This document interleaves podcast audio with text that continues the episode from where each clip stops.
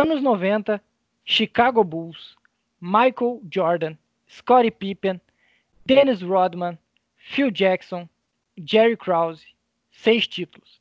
The Last Dance. O Na Tabela de hoje é especial, diferente de tudo que já fizemos. Hoje é dia de analisar o documentário que acompanha a história do maior jogador de basquete de todos os tempos e de uma franquia que venceu seis títulos praticamente em sequência. A última dança, The Last Dance. Vamos subir a bola.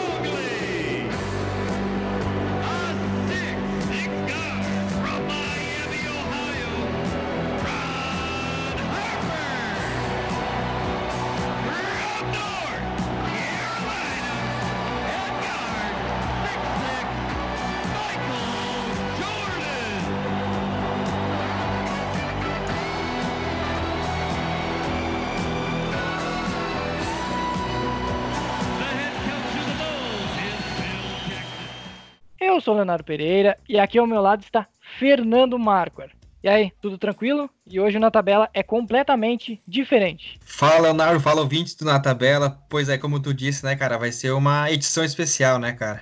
Uma edição diferente, não vai ter. Vai ter uma pauta específica, que é o The Last Dance, né? Mas vai ser, assim, um podcast bem gostoso de se fazer. Esse é o primeiro na tabela que não vai ser listado como com numeração ele não vai receber o número 42, que seria a edição dessa vez. Ele é um podcast atemporal, porque o documentário que a gente acabou de assistir também é tão atemporal quanto esse podcast. Eu acredito que talvez a gente tenha visto uma obra-prima não apenas em quando o assunto é documentários esportivos, como de uh, documentários de forma geral. Cara, tô contigo, cara. Esse documentário, assim, uh, principalmente, né, documentários que envolvem uh, eventos esportivos, ele se destaca bastante, né, cara? E com certeza, já na minha opinião, já, já vou dizer agora aqui que eu acho que ele vai brigar forte no, no Oscar desse ano. Exatamente. Então, um possível forte candidato a receber indicação, no mínimo, indicação a melhor documentário de longa-metragem no Oscar. Uh, o The Last Dance, para quem ainda não assistiu, que está perdendo essa oportunidade, ele conta, ele, ele praticamente destrincha todos os acontecimentos do início do draft do. Antes até, inclusive, do, do Jordan na, na universidade, mas principalmente do momento onde o Michael Jordan é draftado pelo Chicago Bulls até o momento onde ele, Phil Jackson, Scottie Pippen e todo mundo uh, sai do time em 1998. Nesse meio, são seis títulos, tem uma aposentadoria, tem a volta dele depois, ele tem a, tem a passagem dele pelo beisebol, tem todas as tretas com a imprensa. Uh, eu acho que em conteúdo, antes de entrar na história em si, eu acredito que a maneira como foi criado o documentário, onde eles buscam, uh, eles têm um, os arquivos de, de filmagens do, de uma equipe que acompanhou a temporada de 1998 por completo. Então eles têm aquela temporada quase que diariamente dela, a rotina do Bulls naquele ano. Mas eles vão trazendo os temas do passado, quase que interligando com acontecimentos daquele ano. Sim, sim, né, cara? Acho que isso foi uma grande sacada do, do diretor que conseguiu fazer essa, essa, essa linkagem, né, cara? Uh, trazer essas, sei lá, 500 horas de, de gravação que eles tiveram da última temporada do Bulls, né, cara? E relacionar né, a última temporada deles com o que aconteceu no passado, né, cara? Retomando vários assuntos de, de jogadores, de, de fatos, acontecimentos do próprio Chicago Bulls, né, cara, da, da trajetória da, da, franquia em si, né, como ela se construiu, né, para a chegada do Jordan até chegar onde chegou, né, aos seis títulos. Enfim, foi, foi, foi bem interessante, né, o, o, modo que foi feito todo esse documentário e, enfim, tem muita coisa para gente falar para dar os créditos aqui para o diretor que, que produziu esse documentário foi o Jason Herrier. Eu não sei se o nome dele se pronuncia assim, mas ele já foi o roteirista e diretor de outros documentários muito importantes, como o documentário que acompanha o Chicago Bears de 85, Chicago Bears, time de futebol americano, e aquela defesa absurda deles, também considerado um dos melhores documentários de todos os tempos.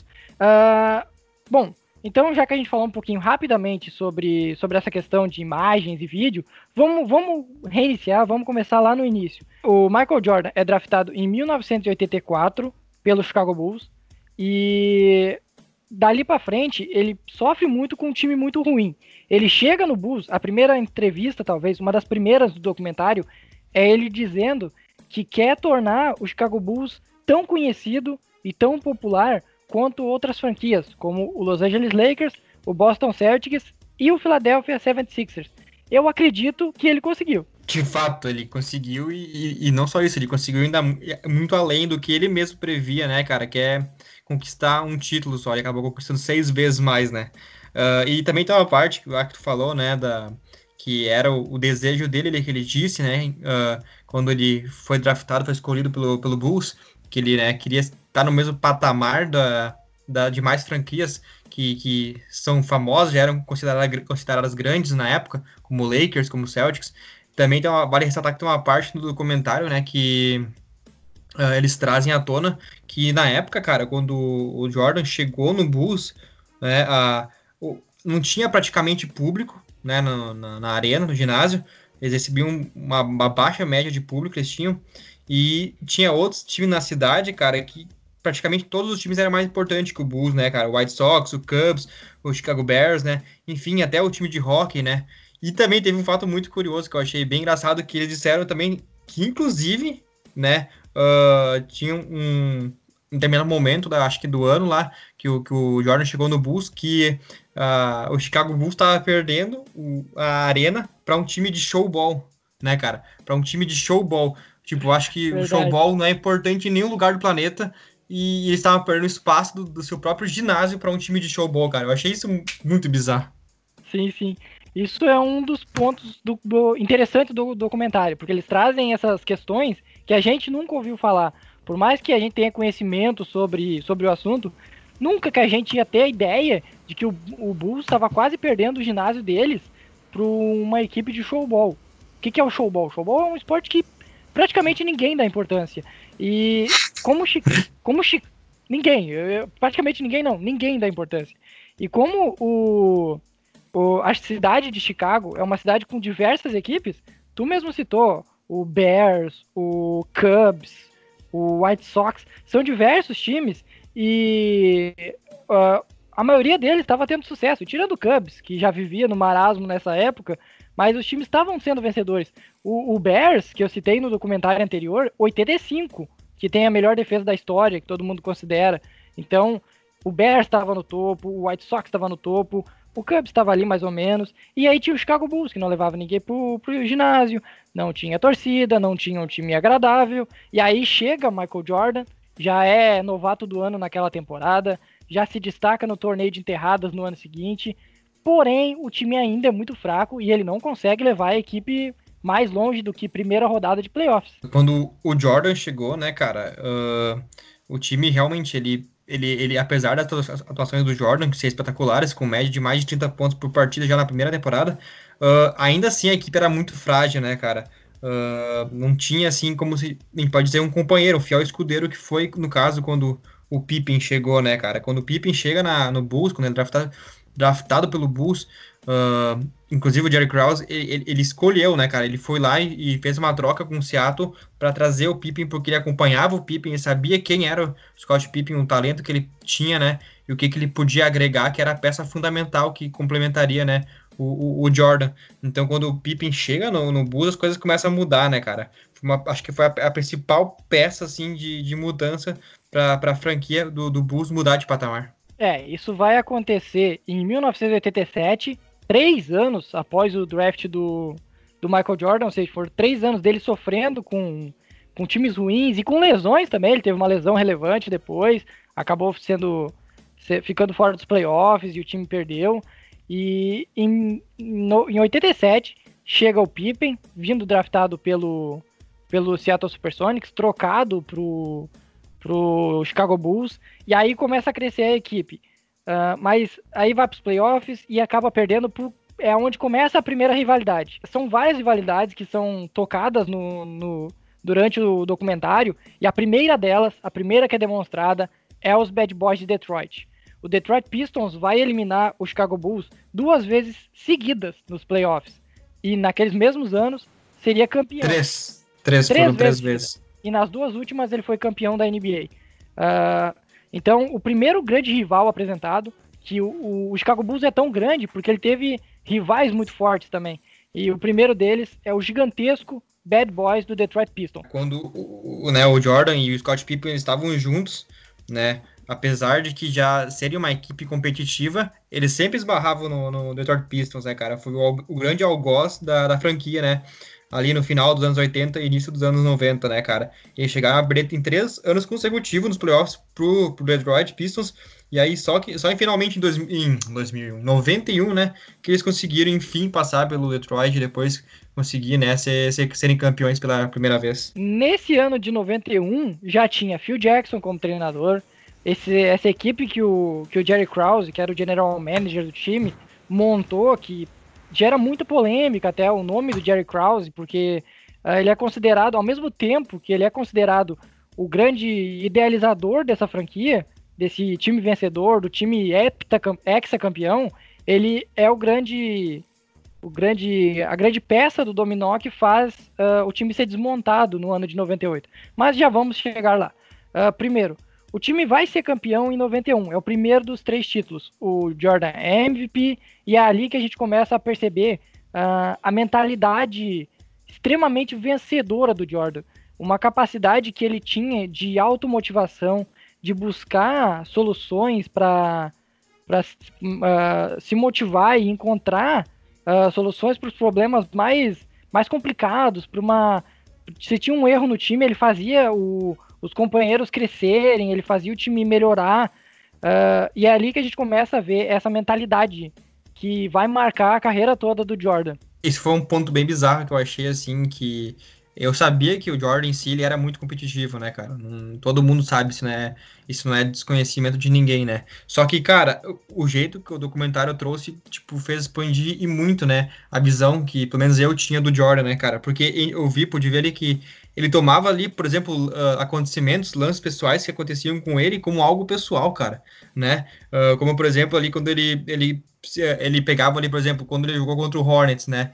Ele pegou ali o ex-companheiro dele de equipe, ele tomou aquilo como algo pessoal, né? Depois com, com o Magic também, né? O Harper, mesma coisa, tomou como se fosse algo pessoal. Teve uma história que ele contou, inclusive, ali, que ele foi jantar na época que ele foi enfrentar o Seattle Supersonics no playoffs, e aí numa noite anterior do, do jogo, né, ele foi jantar fora, e, e ele acabou encontrando o técnico do, do Seattle né, no, no restaurante. E, o, e só que o técnico, na hora de sair, ele passou pelo Jordan e não cumprimentou o Jordan na, na, no restaurante. E o Jordan simplesmente uh, levou isso pro coração e tomou como se fosse algo pessoal. E, e em cima disso, ele se motivou, né, pro confronto que viria no, no dia seguinte, cara. Então, ele, enfim, ele pegava coisas assim como. tomava coisas como algo pessoal e se motivava para si, sabe? Ele criava coisas para se motivar, assim, tipo, um espírito, assim, muito competitivo mesmo, né, cara? Teve até um momento também que, que mostra que ele criou um, um, fato lá, um acontecimento que acabou não existindo, né? Que, que um jogador, agora não lembro qual era o jogador e de qual franquia era, do, mas. Do Washington Wizards, eu acho. Acho que era. Esse jogador, no caso, ele falou que o jogador tinha dito algo para ele no corredor, né? Eu acho que era no corredor, ou era durante a partida, não lembro agora. Era no final da partida. O jogador faz 38 pontos, eu acho. Eu não lembro quem é o jogador, me falha a memória nesse momento. Mas ele chega pro, pro Michael e fala: uh, Good game, Mike, no caso. Tipo, é bom, bom jogo. jogo. Mike. Isso aí. E aí o, o Jordan pega aquilo pra, pra se recuperar no outro jogo. No jogo E seguinte. claramente debochando, porque ele não foi bem na partida, né? Isso. é, No caso, ele era o jogador. O Jordan era o jogador que marcava esse, esse adversário que, que fez 38 pontos. Era jogo de back-to-back, que eles chamam, né? Que é jogo de noites sequenciais. E aí na noite seguinte, o jogo era em Washington. Esse jogo foi em Chicago. E aí ele vai lá e pega e faz 37 pontos no primeiro tempo. Destruiu. Jordan, ele acaba com o jogo. E depois de alguns ele não disse isso na, na- logo na sequência. Ele fala depois de anos, ele diz que ele inventou essa frase pra se automotivar, Pra tu ver o tamanho do, da maluquice que era a cabeça do Jordan.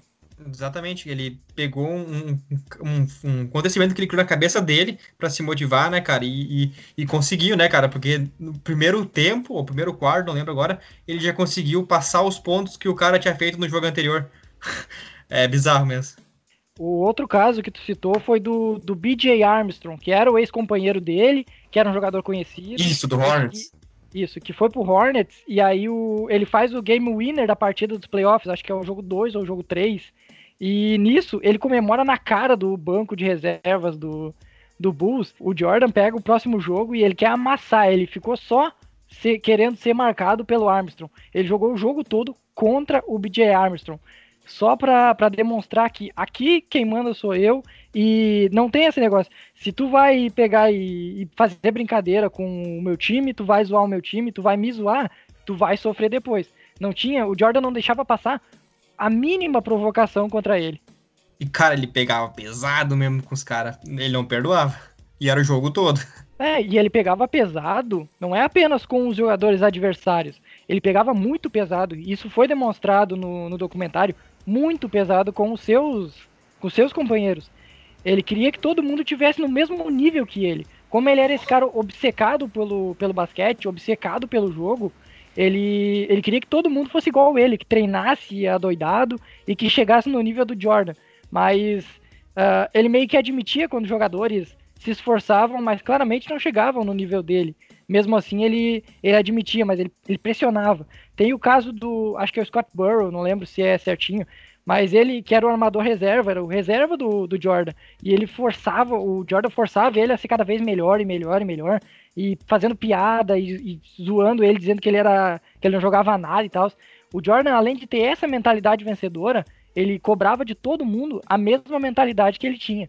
Não, sim, realmente, ele, ativa, ele fazia com que os jogadores do, do, do próprio time ah, se preparassem no treino para que quando chegasse o momento dos playoffs, por exemplo, que era a hora que o caldo engrossava, né, ah, estivessem preparados, né, ele meio que criava um, um clima de guerra, assim, nos treinos, para que realmente, cara, quando chegasse os playoffs, por exemplo, quando pegasse, pegasse um Detroit Pistons da vida, ou um, New York Knicks, que na época também pegava, pegava pesado com os adversários, né, eles estivessem preparados e soubessem aguentar, né, a pressão, a, o jogo sujo que as equipes tinham contra o Chicago, né, cara?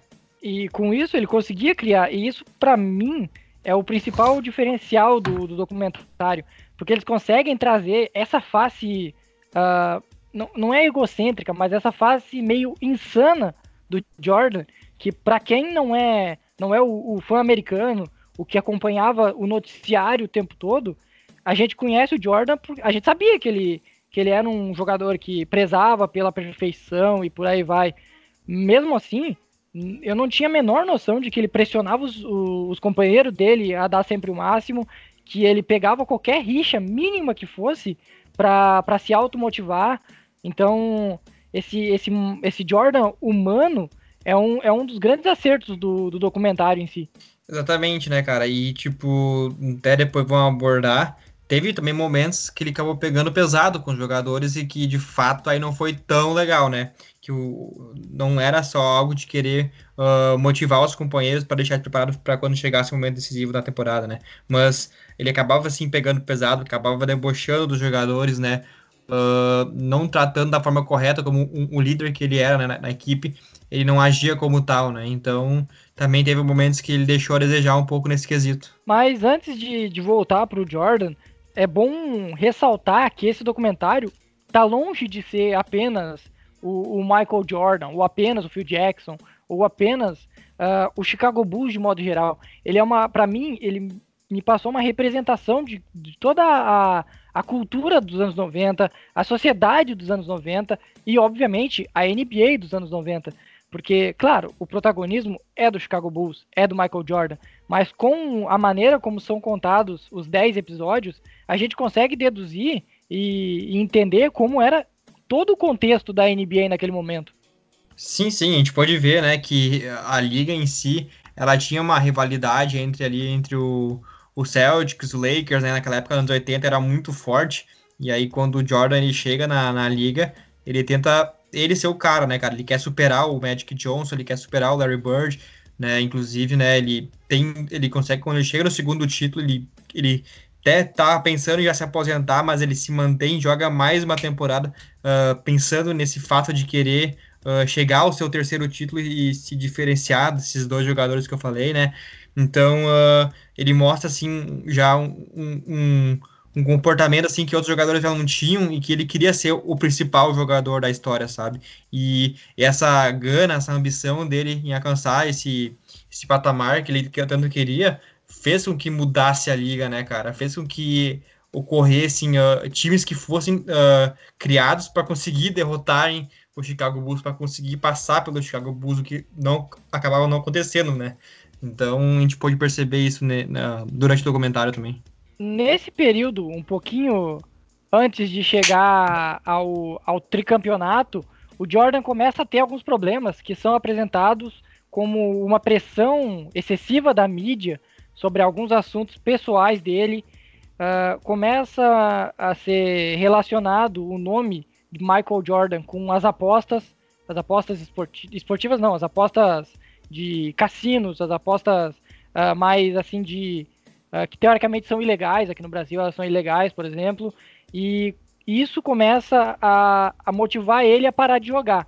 Porque ele, ele fala que, está sofrendo muita pressão. A temporada de 93, a temporada do, do, do tricampeonato, que ele ganha em 91, 92 e 93, ele é a temporada onde ele meio que se cansa disso, que ele não aguenta mais escutar que o Jordan tá apostando, o Jordan ele tá perdendo rendimento porque ele tá metido em outras, outros assuntos.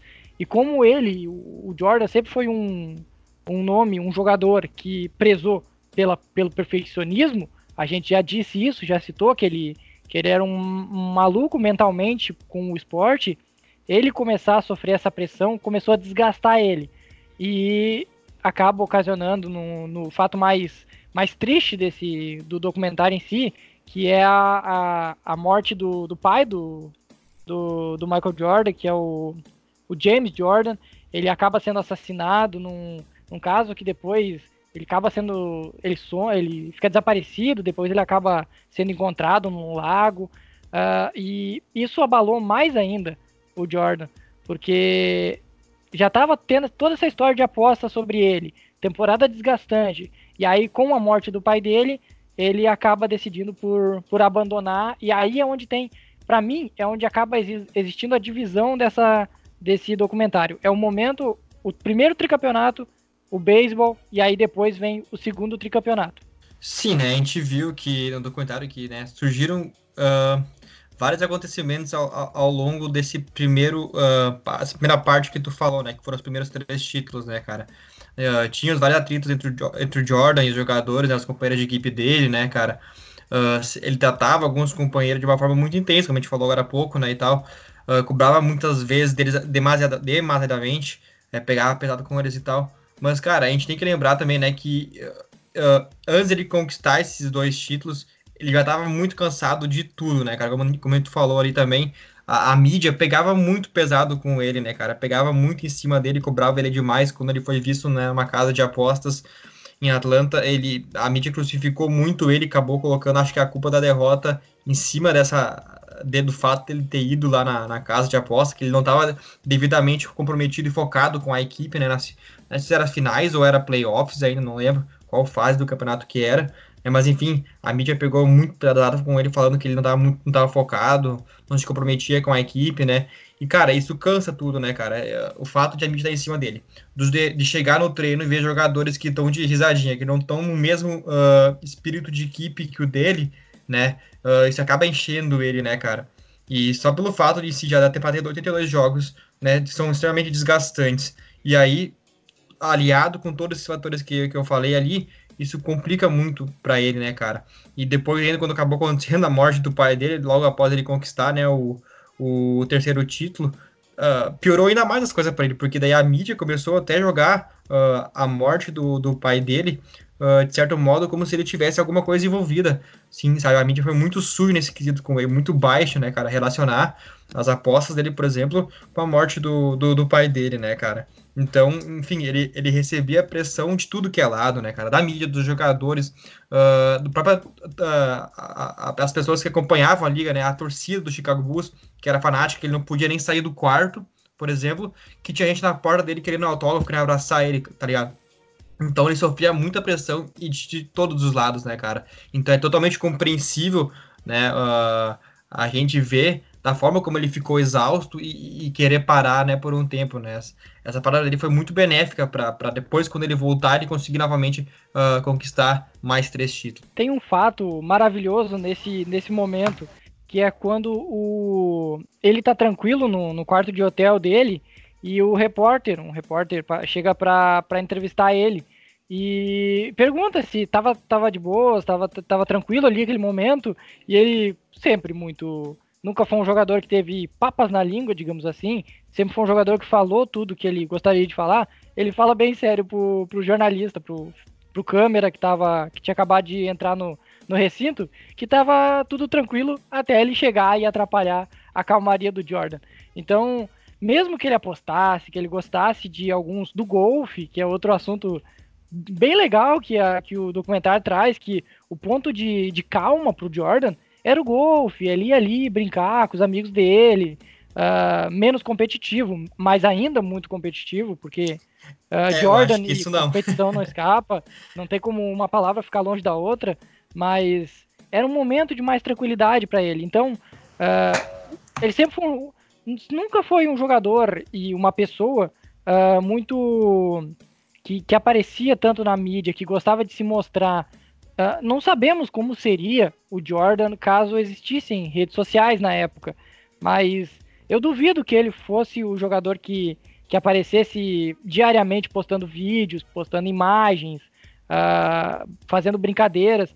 Eu ainda acreditaria que ele seria um jogador mais reservado, mais calmo, mais na sua. Ele era um maluco por vencer e um apaixonado pelos esportes, mas ele nunca foi de querer se mostrar para o mundo todo assim de que como que era a pessoa, o, o, Michael Jordan como ser humano, além daquele jogador de basquete. É, ele foi um cara assim que, uh, no quesito uh, privacidade, ele teve muita pouca, né, cara, ao longo da sua carreira, momento, da sua vida enquanto ele era jogador de basquete, cara, porque ele não tinha sossego nenhum, né, cara? E os hobbies que ele tinha, como jogar golfe, como uh, fazer apostas, né, cara? Eram. Quando ele tinha as atitudes dele, ele era muitas vezes crucificado, né, cara? Então ele não tinha muita escolha, tá ligado? Ou ele ficava uh, trancado em um apartamento, né? Como a gente pode ver aquela parte que tu falou ali, que daí o cara chegou, né? O câmera chegou e atrapalhou o único momento de sossego que ele tinha, que é ficar isolado no apartamento, na dele, deitado, quieto, relaxando né? Ou então jogar basquete. Ele não fazia outra coisa a não ser isso, cara. Ou era jogar basquete ou ia para apartamento. Não tinha vida. Quando queria praticar algum hobby dele, né, a mídia descobria e já virava todo um alvoroço.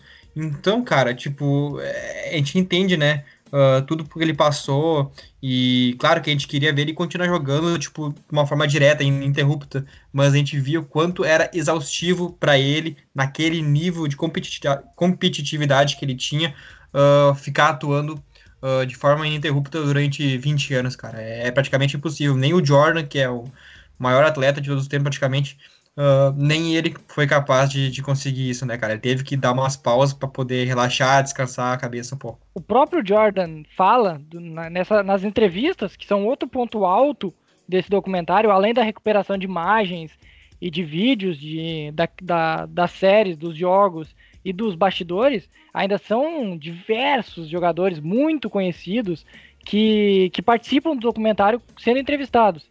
E o Jordan, em um certo momento, ele fala: uh, é muito fácil, todo mundo quer ser Jordan por um minuto, dois minutos. e ter 15 minutos a, a, a, aproveitar a fama, o momento, o tamanho de Michael Jordan. Mas ninguém quer viver 24 horas sendo Michael Jordan.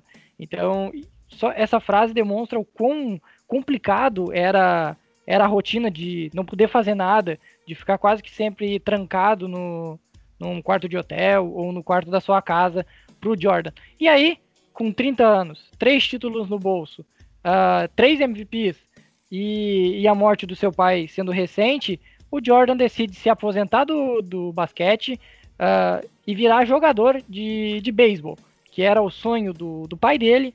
O pai dele, o James Jordan, sempre, sempre imaginou o filho como um jogador de beisebol e não de basquete. E aí ele resolve uh, abandonar o basquete e tentar a, a, sua tentar uma oportunidade no beisebol. Com isso, ele recebe uh, uma chance, digamos assim, com 30 anos, lembrando, 30 anos no beisebol, que é um esporte de rotina, onde são 182 jogos por temporada. Ele com 30 anos vai ter uma chance no Birmingham Barrels, que é uma afiliada do, do Chicago White Sox, Chicago White Sox de mesmo dono do Chicago Bulls, que é o, o Jerry Porra, tô esquecendo o nome, mano. Não, não, é o Jerry Krause, é o Heinz. Não, é, é, tem que ver não certinho, eu esqueci também. É, o, de, o Chicago White Sox, que é de mesmo dono do Chicago Bulls, que é o Jerry Heinsdorf, e ele vai chegando na, na, tipo, como seria uma segunda divisão, ou quase terceira divisão do beisebol, porque não tem divisões, mas para para brasileirar seria mais ou menos isso. E, e aí ele começa, ele começa bem, ele tem 13 jogos com, com home runs, com rebatidas, home runs não, com rebatidas, e aí depois tem uma sequência muito ruim, recebe críticas, diz que ele tá ali só para brincar, que ele tá desmerecendo o beisebol, e ele começa a treinar novamente no Chicago Bulls durante a, a paralisação da MLB, da Major League Baseball, que tava questão de contratual com os jogadores, aqueles acordos trabalhistas, aquelas greves dos jogadores, e o Jordan começa a treinar novamente no Chicago Bulls e começa a reacender a fagulha de um Bulls que, que faz uma boa temporada até, com o Scottie Pippen sendo o grande nome do time. Chega aos playoffs, mas acaba derrotado, sem Michael Jordan. É, a gente via, né, que apesar de que ele já estava aposentado do basquete, né, uh, enquanto ele era jogador de beisebol, ele ainda acompanhava de perto a equipe do Bulls, né, cara? Ia em partidas, uh, propriamente quando, no dia quando teve aquele jogo da eliminação uh, do Bulls, né, no ano que ele já não estava mais no Chicago, ele acompanhou do, do vestiário dele, né, da equipe dele de beisebol, acompanhou o jogo de eliminação, né, que a equipe do Bulls acabou perdendo. Então isso mostra de fato que ele ainda continuava sofrendo uh, com a equipe, apesar de já não ser mais jogador, né, cara? E a partir do momento que né, ele viu que uh, não estava tão fácil assim a adaptação dele para o beisebol, e a cada momento que passava, a, a, saudade dele por basquete, isso foi fazendo com que ele retornasse aos poucos, até que, né, enfim, a volta dele se concretizou depois.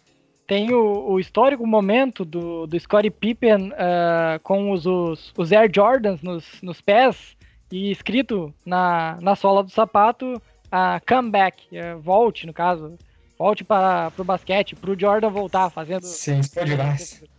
Que é ele brincando, ele começa a levantar do banco de reservas, os momentos geniais dessa turma toda. Eis que Michael Jordan resolve voltar com a equipe no meio da temporada, uh, com a equipe começando mal a temporada, com o Pippen hum, meio lesionado, meio tentando voltar, e aí ele volta, ele leva o time para os playoffs e acaba vencendo novamente.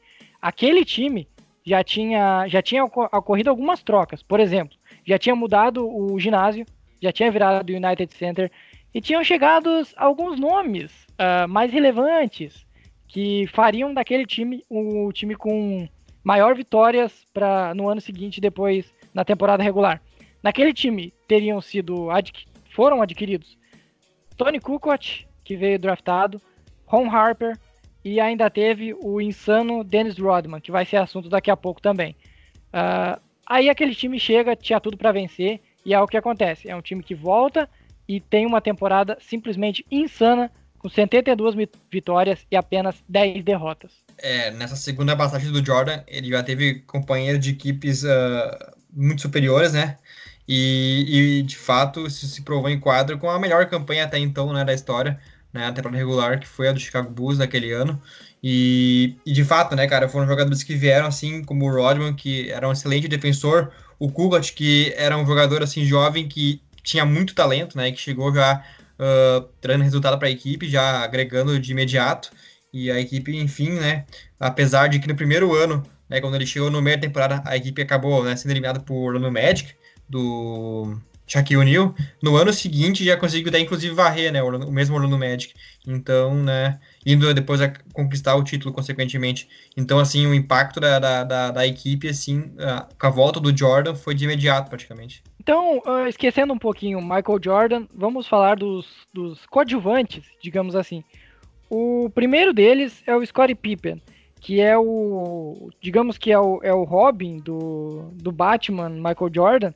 Sempre foi o, o coadjuvante, o segundo nome, mas é um jogador que, sem ele, duvido muito que esse, esse Chicago Bulls teria tido essa regularidade, porque o Pippen, ele sempre se doou muito em quadra, era um excelente defensor, era um jogador, ele era um, é um jogador que jogava na 4 ali, não era um pivô exatamente, mas sempre foi muito forte fisicamente, muito alto, mas também tinha uma habilidade, ele era um jogador que, que tinha na, na assistência um dos principais quesitos do basquete dele, uh, e outra, obviamente, que é a superação. O Scott Pippen veio de uma, uma família que não tinha muito dinheiro, que sempre que deu poucas condições para ele desenvolver o basquete dele e depois para ter condições de jogar na NBA. Então, o Pippen por si só é uma história de superação, mas ele, mesmo sendo o ficha 2 dessa história, ele é, o, depois do Jordan, o principal nome ali, dividindo o protagonismo com o treinador Phil Jackson. É, como eu disse antes, né, cara, o Pippen ele foi assim a peça fundamental para a mudança de patamar da, da franquia do Chicago Bulls, né, cara? Ele era uma espécie de, de power guard, né? Não era um, um power forward, né? Ele era um armador grande, vamos dizer assim, né? E tinha muita técnica, a visão de jogo dele era diferenciada, né, cara? E na carreira dele, ele, ele teve média de 5 assistências por jogo na carreira, ou seja, para um cara do tamanho dele, na posição que ele jogava, já era é, é, bem alto, esse número é bem alto, né, cara? E ao mesmo tempo, ele era ainda um cara que jogava do garrafão, que pontuava, né, cara? E além de pontuar e ter uma visão de jogo e ter boa assistência na carreira, ele ainda era um, um, um ótimo defensor, né, cara? Ele defendia como, como poucos. Né? Então, ou seja, ele foi um, um, um ótimo complemento para o Michael Jordan. E vamos falar de, de insanidades um pouquinho, porque se Dennis Rodman está no assunto, o assunto está longe de ser comum.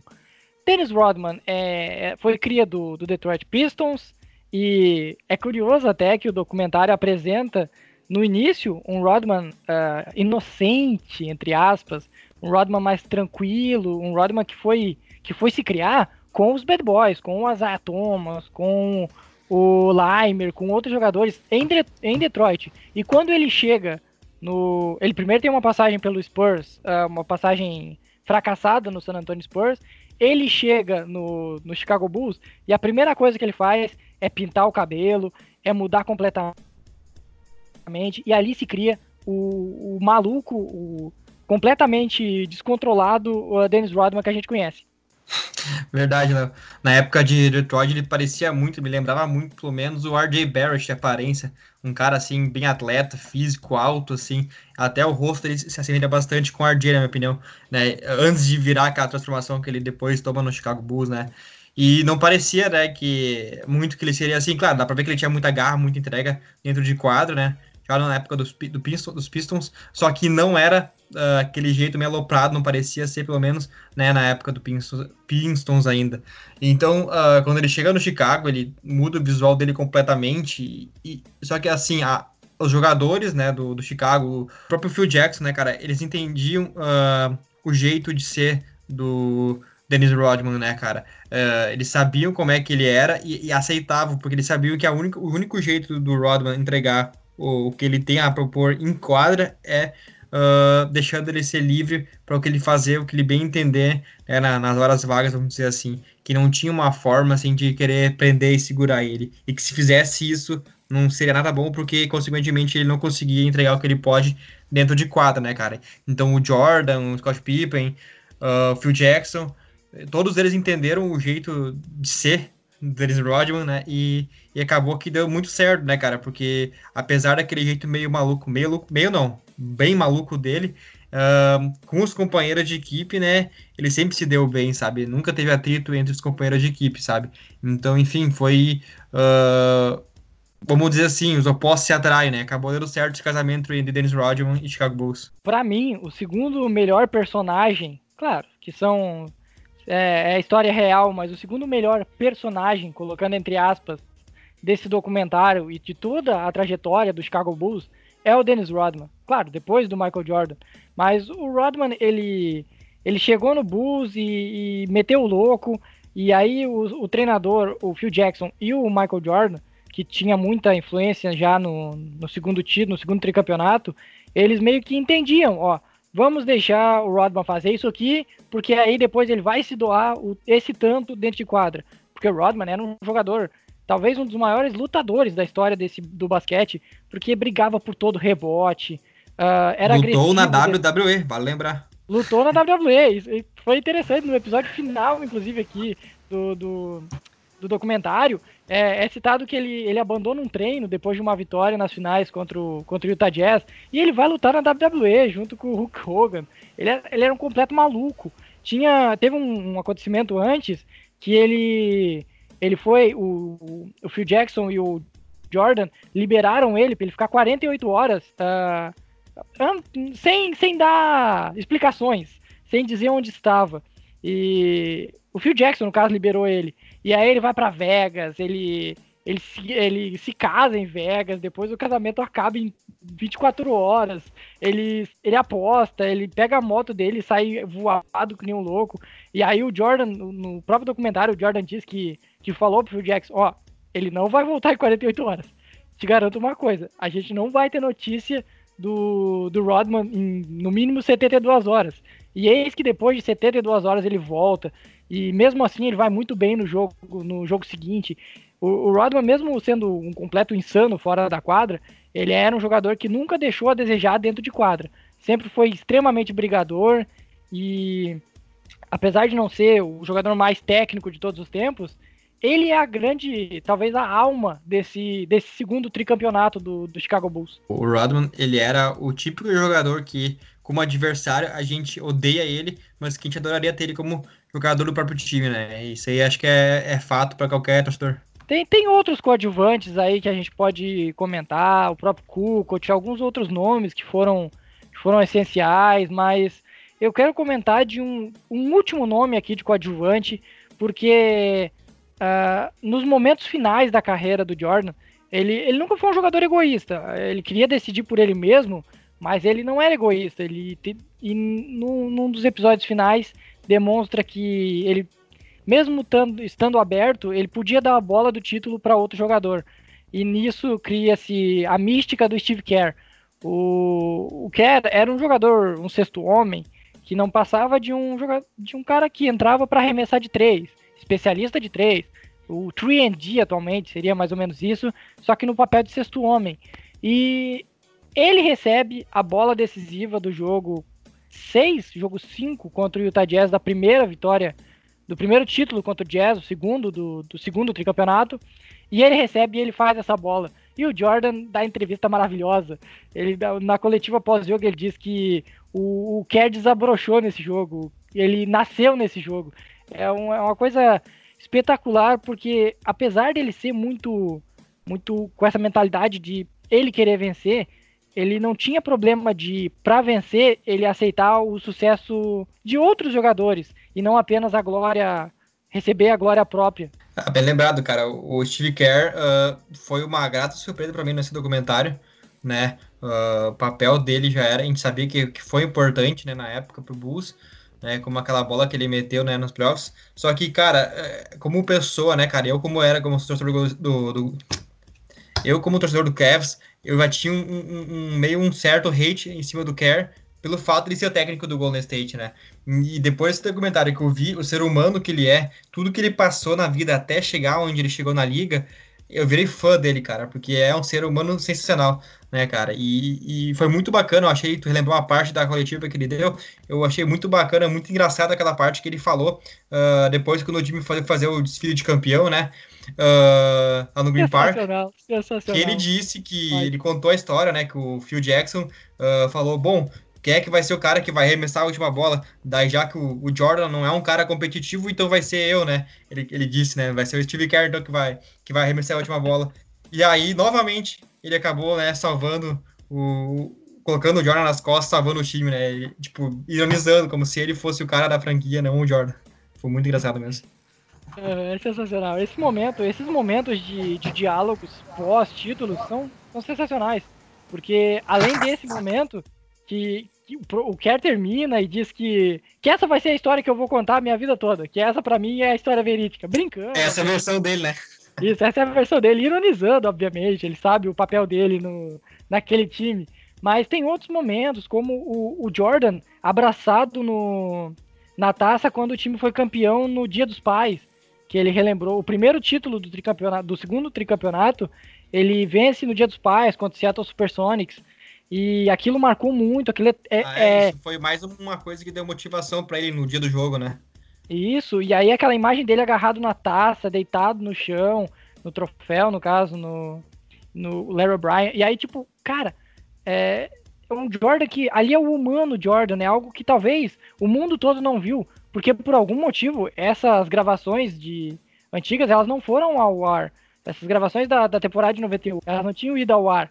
Então, o, eu não, não, consigo entender até por que, que não foi ao ar na época, se foi, um, se foi o Jordan que proibiu ou algum outro que proibiu. Mas aí tem um conteúdo tão maravilhoso assim em mãos que a ESPN e a Netflix conseguiram condensar bem momentos uh, completamente de polêmicos e pesados para a carreira com momentos extremamente bonitos e carismáticos e que faz e cria empatia com, com os jogadores.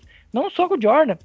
O Dennis Rodman tem momentos que tu, que tu entende, tu consegue entender a, o tamanho da, da loucura dele e até aceitar, ó, ele é maluco, mas ele, ele joga muita bola mesmo sendo maluco.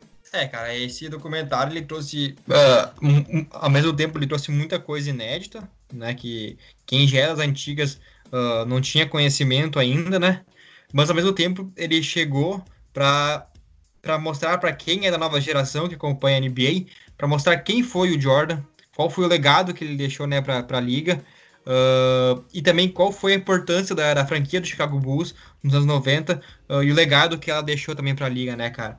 E essas cenas que a gente viu ali, por exemplo, aquela do vestiário, que acho que foi depois do primeiro título, uh, na volta dele da aposentadoria, que ele tá no vestiário, ele deita no chão e, e, chora com a bola na frente, a face dele, cara. Aquela, aquela cena foi muito emocionante, né? Gritando, berrando, assim. Tipo. Isso, uh, é, que... Com, é, é, com a bola, eu, eu me confundi. Não é com a taça, é com a bola, Com a taça, é com a bola, isso aí, correto. Pois, pois é, aquela cena, isso. Uh, ela diz muita coisa, cara, porque naquele momento deve ter passado muita, muita coisa na cabeça dele, cara. Uh, um misto de emoções, de coisas assim, por tudo que ele passou na, na, na vida dele, tudo, e voltar pra NBA e conquistar aquele título, enfim, representa e significa muito para ele, né, cara? Então são momentos únicos em que ficar eternizados, ainda bem, né? E que agora a gente tá tendo uh, o, o, conhecimento, né? De, de vir à tona essas coisas. É, de longe, o grande, o grande diferencial desse documentário e o grande ponto central dele é demonstrar a importância, a relevância de, do Chicago Bulls, de Michael Jordan, para essa nova geração. Eu, claro, é, eu não digo que é uma autopromoção do Jordan, porque tem vários momentos onde demonstra as fragilidades dele, os erros. É dele. também, né, cara? É também. Acho que é os dois. Sim. Porque eu tenho dúvida, certeza que o Jordan o Jordan liberou a, as a gravações, aquelas três entrevistas que ele deu lá para compor né, as cenas, as imagens que já tinham sido guardadas, e liberou essas imagens também, né? Para. Opa, eu, quem é o Jordan, para nova geração que não conhecia ele, mostrar o legado dele, né? E dizem, não sei se é verdade, mas acho que deve ser, deve, tem bem chance de ser mesmo, se a gente conhece, do jeito que a gente conhecia, agora quem não conhecia o jeito que era o espírito do Jordan, a chance de ser verdade, esse boato é, é bem grande, né? Que o Jordan ele liberou né, essas imagens guardadas e, e, e, concedeu as entrevistas, então, pelo fato, né, depois de o Cleveland conseguir aquela virada em 2016 contra o Warriors, né, depois daquilo que ele tomou essa decisão, né, de liberar as imagens e, e conceder essas entrevistas para o documentário. Então, cara, isso só mostra ainda mais, né, uh, o, o, espírito de, de, competitividade mesmo do Jordan, aposentado há 10 anos já, 15 anos, é, quase 20, na verdade, quase 20 anos já, e mesmo assim, ele, ele ainda quer, né, ser considerado o maior. É, eu fico imaginando o Jordan na, na sua casa, na mesa de jantar, pensando, porra, cara, tem um cara aí que olha pessoal nem lembra mais quem eu sou. Enfim, cara, tipo, é bem Michael Jordan isso aí devia de ser. Tem uma, ele deve ter olhado redes sociais assim, pera aí, tem uma geração aqui, um, um pessoal mais novo aqui que tá pegando e dizendo que um tal de LeBron James é o melhor de todos os tempos. Não, pera aí, pera aí, deixa eu mostrar aqui rapidinho. Vem cá, vem cá Netflix, vem cá ESPN, vamos mostrar pra esse pessoal aí quem foi realmente o melhor de todos os tempos.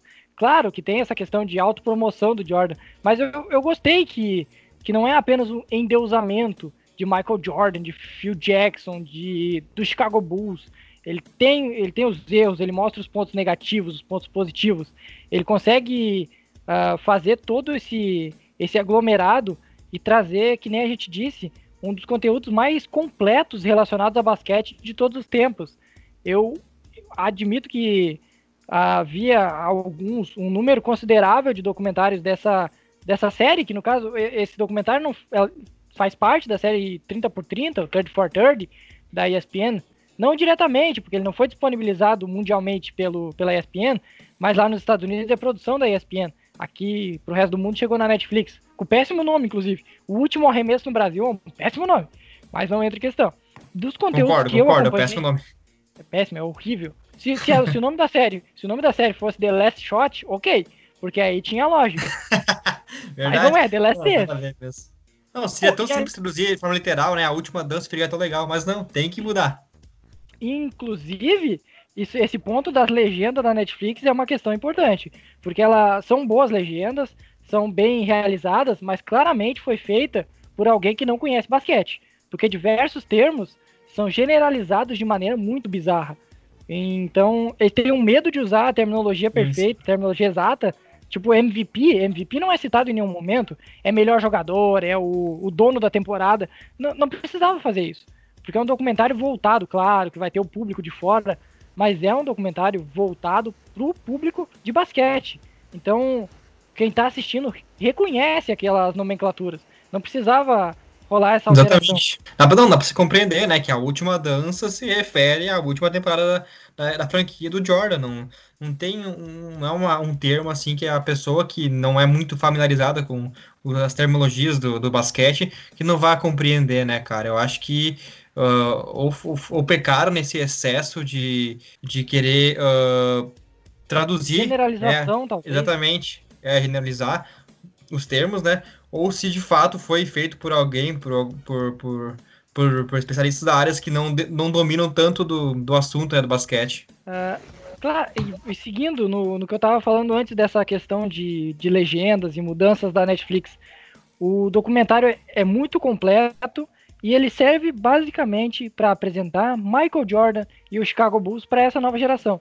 Uh, eu não tenho dúvida que a partir dessa, desse documentário muitas pessoas vão decidir torcer. Para quem estava em dúvida ainda, vai decidir torcer para o Chicago Bulls. Uh, a comparação com o, com o LeBron James diminui um pouco, porque o pessoal notou que o Jordan ele tá um patamar acima ainda, uh, apesar de que também tem um, o efeito errado, o efeito contrário do podcast, do, do documentário, que é endeusar jogadores que não foram tudo isso uh, tava rolando comparações do Scottie Pippen com jogadores muito grandes, com o Dirk Nowitzki da vida, que não precisa. O, o Pippen sempre foi um excelente coadjuvante, mas está longe de ser um jogador que, que marcaria a época se fosse sozinho, se tivesse apenas ele na franquia. Então, uh, se eu fosse resumir, eu, postei isso agora há pouco no, na resenha que eu fiz para o HT Sports, que é um dos parceiros aqui do Na Tabela, não citei anteriormente, vou citar no final. Mas eu citei que o, se eu tivesse que resumir esse documentário é com a palavra perfeccionismo. É perfeccionismo dos jogadores, é perfeccionismo do treinador, do general manager e de quem criou o conteúdo. Porque tudo ali é detalhado no mínimo do mínimo do mínimo detalhe. É, esse documentário, ele, de fato, né, ele, ele vai muito além né, do que foi apenas o Chicago Bulls ou do que foi uh, o Michael Jordan dentro de quadra, né, cara? Ele fala de outros times fortes que tiveram, né, naquela época, como o Pistons, né, cara, né, os Bad Boys da, da época. Ele traz referência também ao, que a gente não comentou aqui, mas ao Dream Team, né, da época, que, que mostrou a, como é que foi o maior treino coletivo da história Isso, do, grande do episódio. Coletivo. É um excelente episódio, é o episódio 5, se não me falha a memória, que é o episódio onde demonstra por que, que o Isaiah Thomas não estava no Dream Teams. Isso. Dream Team.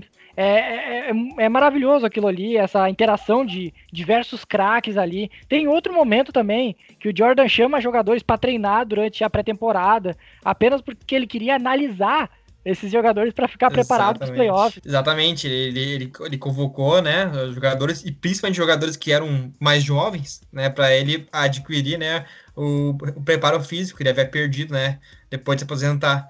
Então, foi uma boa sacada que ele teve e aí ali inclusive ele acabou conhecendo depois, né, o jeito de jogar do do Greg Miller, né, do, do Indiana Pacers.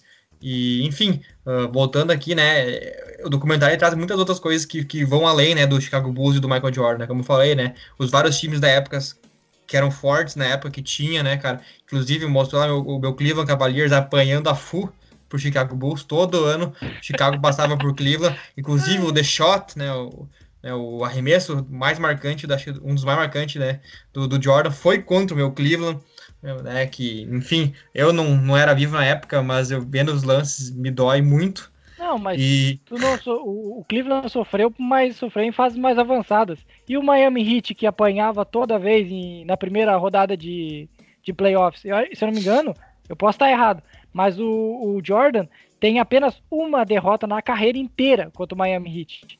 Pra tu ter não, uma mas... ideia. Mas quando o Cleveland, eu vi o, o, histórico dos playoffs na década de 80 e 90, acho que o Bulls passou sem brincadeira, umas 5 ou 6 vezes pelo Cleveland nos playoffs. Sem brincadeira. então pensa, cara, é freguesia pura, cara. Mas se bem que depois com a época do a era LeBron no, no Cleveland, as coisas mudaram um pouco, né?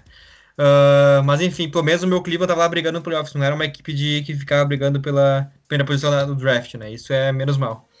Uh, enfim, voltando aqui, né, cara, o, o, documentário ele abordou várias coisas, como essa que a gente citou agora, né, cara. Ele, ele também mostrou, cara, que o Jordan, ele era um, um símbolo da cultura pop na época, ele acabou virando um símbolo, né. O impacto dele na, na cultura americana Verdade. foi muito, muito forte, né, cara. Então, uh... Ótimo ponto, porque o Jordan, naquela época, existia um, um patrocínio geral de distribuição de, dos tênis, do, dos tênis das da NBA, marcas, é, das marcas da NBA. E aí, tipo, eram vários jogadores para uma mesma marca e tal. E aí a Nike vai lá e dá um contrato pro Jordan, e o, confiando no potencial do, do Jordan. E ele, ele diz que ele não queria ser um, um qualquer, ele queria ter a própria marca. E nisso se cria o Air Jordan.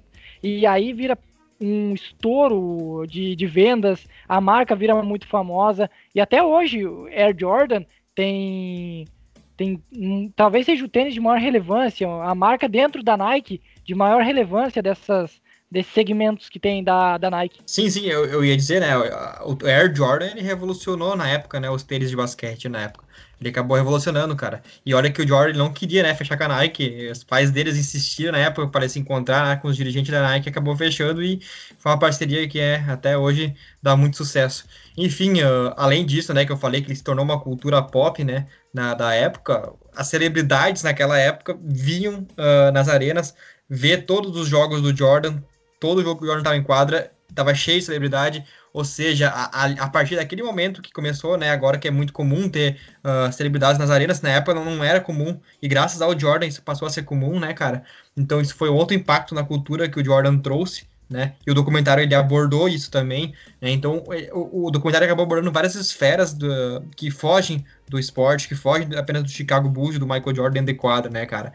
Ele atinge muitas outras áreas além do esporte. E, e sem falar que, né, o Jordan, uh, aí falando um pouco mais de, de questões sociais, né, o Jordan ele ajudou a criar uma visão diferente, né, da, da gente que assiste a NBA, né, de ver um jogador afro-americano, né, cara, pois que uh, tem uma parte que o, o Barack Obama fala, ele cita no final, acho que do último episódio, que uh, antes as pessoas eles viam o atleta afro-americano apenas como uma parte, né, do, do entretenimento, do show business que se fala, né, e, e hoje essa, essa imagem uh, mudou por completo, e isso se deve muito a, ao Michael Jordan e ao todo legado que ele deixou, né, na liga. Enfim, uh, o documentário traz muitas coisas que vão além da, da, da, da das quatro linhas da, quadra, e, e pode-se dizer, então, que, tipo, o Bulls e o Jordan, ele ajudaram a não revolucionar somente a, a, história da franquia, da liga da NBA, mas sim toda uma cultura norte-americana, né, cara? Enfim, é um, é um puto documentário. É, eu, eu vi um, um teor de, de, finalização teu aí já, mas eu ainda vou trazer alguns, alguns pontos para encerrar aqui, porque uh, o, no, é curioso que no, quando Barack Obama é apresentado, ele não é apresentado como ex-presidente dos Estados Unidos, ele aparece como cidadão de Chicago. No final, no final do décimo episódio, ele é como presidente já. Mas era no, no segundo, no... acho. Isso, na segunda vez, na primeira participação foi... dele é como cidadão de Chicago. Cara, que você não sim, tem, sim, não tem preço. O, outra fala importante é do David Stern. Aliás, falas de, de, de pessoas que já faleceram também foi, foi relevante nesse, nesse documentário.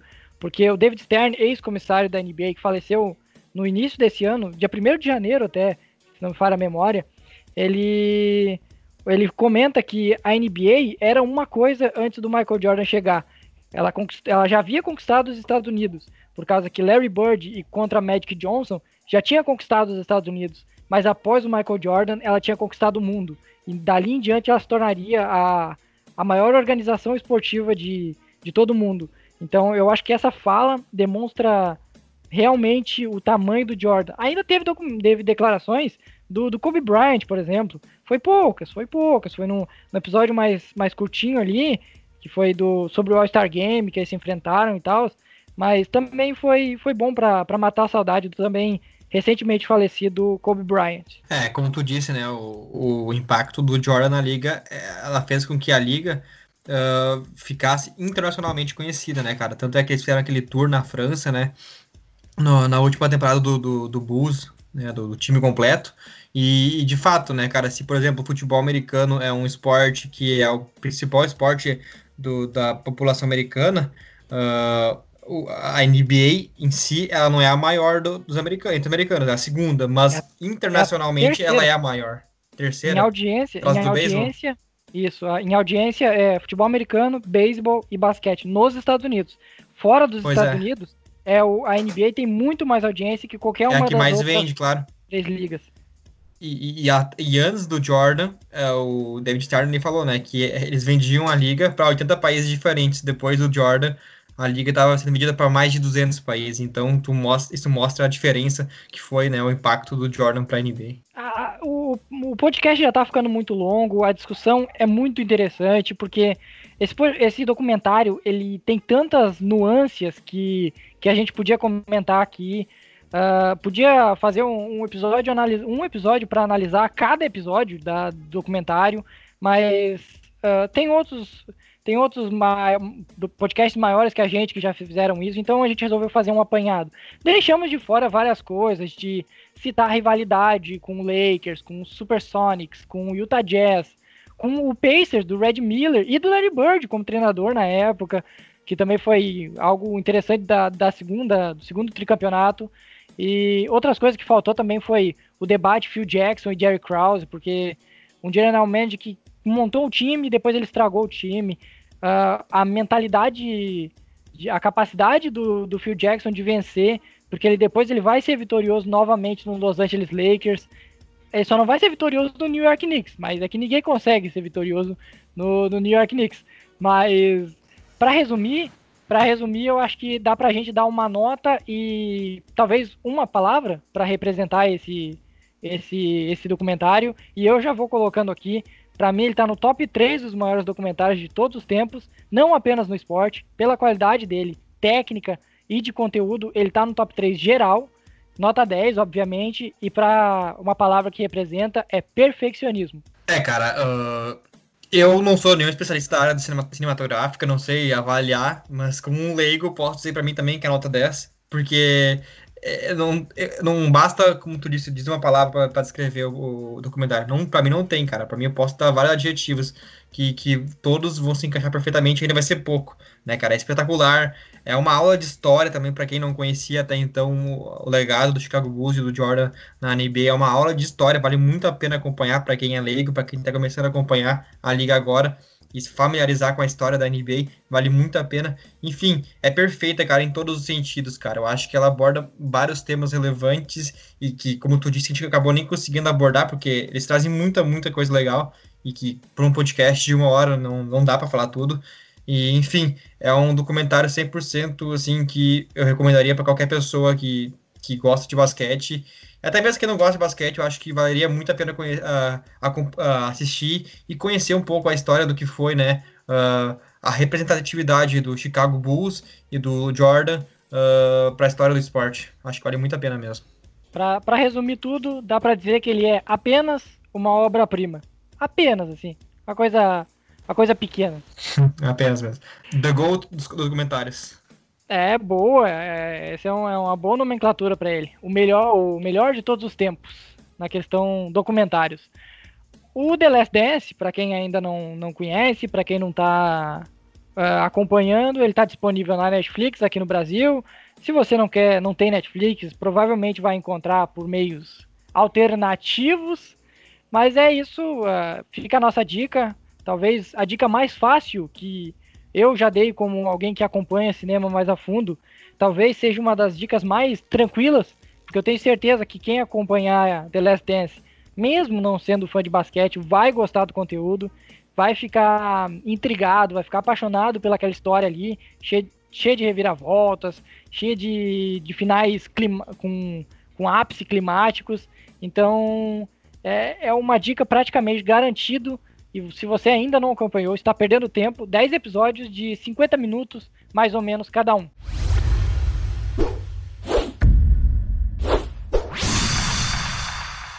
Então, essa foi uma edição diferente do Na Tabela. Uh, passamos de uma hora aqui debatendo e trazendo alguns assuntos que é pouco, mas a gente está trazendo, trouxe o máximo que deu para discutir aqui. Se a gente fosse se alongar, e aí é uma hora e meia de podcast, mas passamos de uma hora e peço também para você seguir o, o arroba na tabela podcast no Twitter e agora no Instagram, que é um projeto novo que a gente, tá, que a gente traz, uh, um conteúdo diversificado, um conteúdo para outro público. Então, se você quer curiosidades, uh, melhores momentos, informações sobre a NBA, uh, ah, nos siga também no Instagram, arroba na tabela podcast. Obviamente, assine o nosso feed uh, no Spotify, no Cashbox, no Apple Podcast, Google Podcast ou demais agregadores. Assine, siga ou se inscreva no nosso feed. É de graça, a gente não cobra nada. Pedimos apenas que uh, compartilhe, divulgue se você gostou desse podcast. Uh, nos última, nas últimas edição, edições, pedimos desculpas porque tivemos problemas no, na gravação, problemas com cortes no, no, nas nossas falas foi um problema. Gente, acreditamos que seja do servidor aqui onde, onde gravávamos. Então, mudamos agora e se, se melhorar também, deixe seu feedback, pode ser lá no perfil do Twitter, onde é mais fácil, onde tem mais seguidores também. Uh, se quiser me seguir nas redes sociais, o arroba o outro Léo, e se quiser seguir o Fernando, siga o arroba Fernando underline Market, que é meu perfil pessoal, e o meu CNPJ é arroba Kevs underline BR no Twitter. É isso, fizemos toda a bagunça que podíamos e além disso também, antes de, antes de encerrar, a narração do arremesso final, onde Michael Jordan uh, deixa o marcador na saudade, vence as finais para o Chicago Bulls e também naquele momento se aposenta do basquete, apesar de que iria retornar mais tarde. Aquele momento foi onde ele se aposentou, encerrou a história do Chicago Bulls e daquele grande Chicago Bulls que que a gente teve o prazer de acompanhar no documentário The Last Dance. Até a próxima semana, então, com provavelmente voltamos à programação normal. Fiquem com esse com o arremesso final do, do Jordan para vocês apreciarem. Até a próxima semana. Valeu! Valeu! Here comes Chicago. 17 seconds. 17 seconds from game 7 or from championship number 6. Jordan open. Chicago with the lead. Timeout, Utah. 5.2 seconds left. Michael Jordan running on fumes with 45 points.